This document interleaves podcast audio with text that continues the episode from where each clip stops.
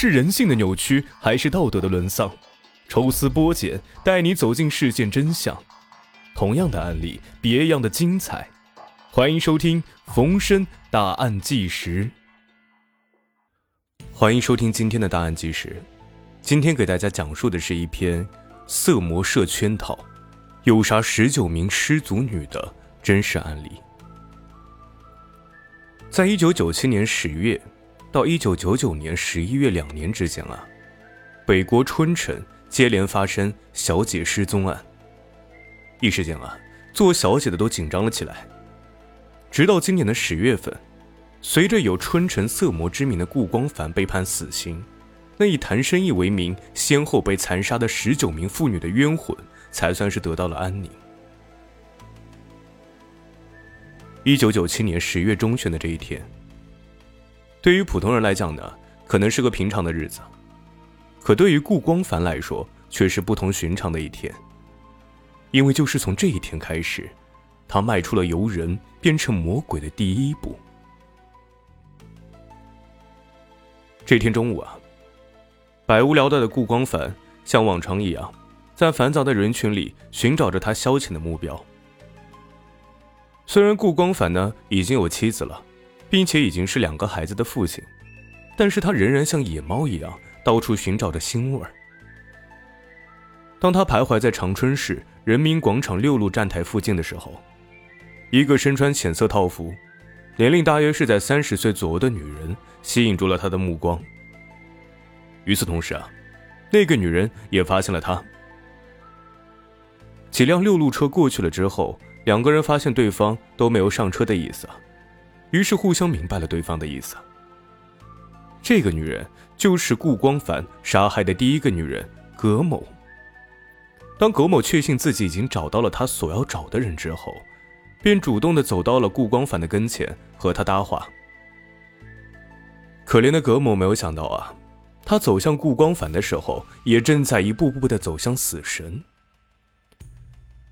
两个人没有更多的言语，很快呢便进入了主题。他们最后商定好嫖娼的价格。最初呢，葛某提出要带顾光凡回家，被他拒绝了。随后顾光凡提出去长春市郊区的净月潭，挣钱心切的葛某呢不假思索的便同意了。两个人便乘车上了净月潭。在到了净月潭下车之后。葛某随顾光凡走进了净月潭公园内农大分校附近的一个山顶的沟里，在一个阴暗潮湿的水泥洞里，两个人发生了性关系。做完了这一切之后，葛某便开始向顾光凡要钱了。而此时，顾光凡除去刚才坐车的花掉的钱之外，兜里呢也只剩下三十多块钱。本来讲好的是五十块，当葛某知道顾光凡只给他三十块时，很是生气。他一边接顾光凡递给他的那三十几块钱，一边大声的斥责顾光凡给的钱少。看着葛某一张张的数着钱，顾光凡突然起了另一个念头，他像饿狼一样扑了过去，死死的掐住了葛某的脖子。四五分钟以后，葛某便离开了他靠出卖肉体来换取生存的这个世界。而此时丧心病狂的顾光凡并没有马上离开。而是从葛某的兜里掏出了他刚刚交给葛某的那三十块钱和葛某兜里仅有的五块钱。做完这一切，他马上逃离了现场。根据顾光凡自己的交代呢，他杀掉了葛某以后，陷入了深深的恐惧当中，两天两夜睡不着觉。但在之后的日子里，当他确信自己没有被人发现，他的胆子也越发的大了起来。变态的心理驱使他不断的向那些妇女伸出罪恶的双手。顾光凡在被捕之前呢，曾在长春市西郊路市场有一个简易的服装商店。为了照看服装店呢，他每天晚上都睡在店里。一九九八年四月末的一天早晨七点左右，被害人徐某来到了服装店。徐某走进商店之后，向他索要衣服，并说啊。如果顾光凡不要他的衣服钱，他可以陪他睡上一晚。徐某在没有经过顾光凡同意的情况下呢，开始挑选衣服，于是顾光凡非常生气，就在徐某专心挑选衣服的时候，恶魔向他伸出了罪恶的双手。徐某还没有来得及反应，就被顾光凡掐得晕了过去。丧心病狂的顾光凡在服装堆里找来了一条一米多长的花布条，在晕厥的徐母的脖子上系了个死扣，直至将其勒死。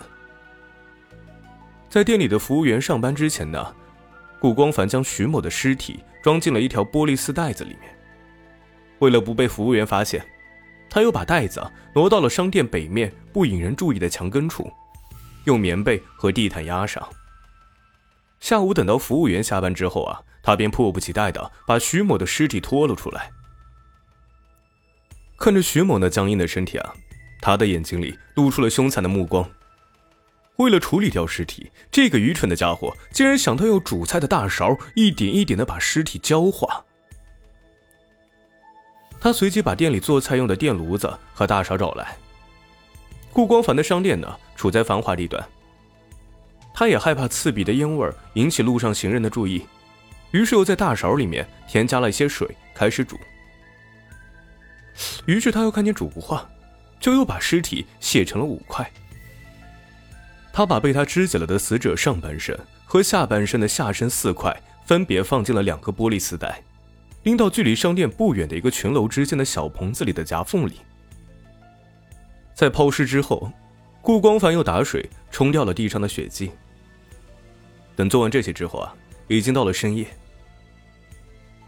一九九八年四月之后，变态心理使得顾光凡在杀人中找到了乐趣，他有的时候啊，甚至以嫖娼为名，一天之内残忍的杀死了两个女人。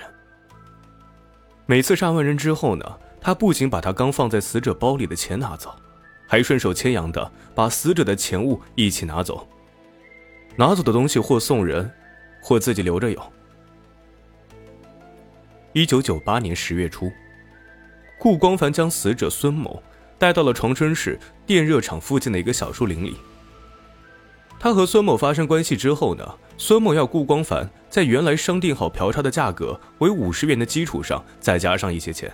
引起了顾光凡的不满，于是丧心病狂的顾光凡用死者孙某的裤子将孙某勒死。逃离现场的时候，他盗走了孙某的一副耳环和一枚戒指。他把耳环和戒指拿到了长春市远东批发市场对面的一个个体首饰加工点，打成了一个男士戒指，戴在了自己的手上。